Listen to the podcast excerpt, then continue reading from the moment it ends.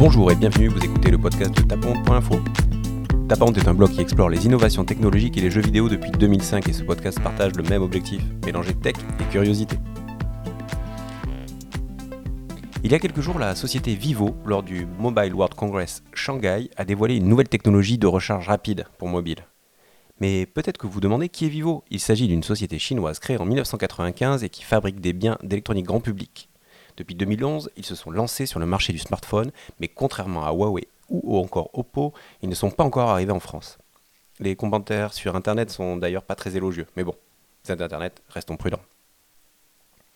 Du reste, nos amis de chez Vivo ont lancé un programme de RD avec deux axes forts, la réalité augmentée et la gestion de l'énergie.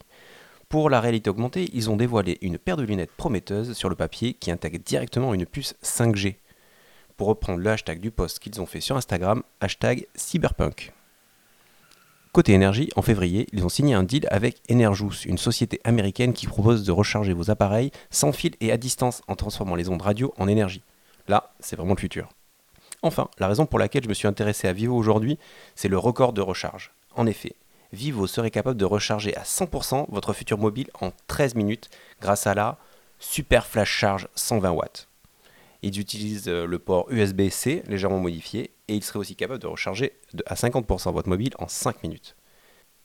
Xiaomi, précédent titulaire euh, du record, avait fait la même chose en 17 minutes. Mais petit détail, le système de Xiaomi devrait sortir alors que celui de Vivo n'a pas encore été annoncé.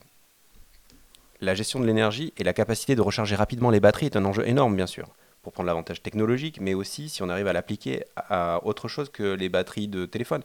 On pense bien sûr aux véhicules, voiture, vélo, trottinette, skate électrique, ça c'est encore notre sujet. Et probablement demain, nos maisons, enfin, j'espère. En attendant un jour où nous serons capables de stocker l'énergie comme nous le faisons avec les fluides, je continue à surveiller le sujet. Bon, vous retrouverez tous les liens dans le descriptif si vous voulez creuser un petit peu le sujet. Merci d'avoir suivi ce podcast, n'hésitez pas à vous abonner, à mettre une étoile ou à commenter. Merci et à bientôt sur Tapons le podcast.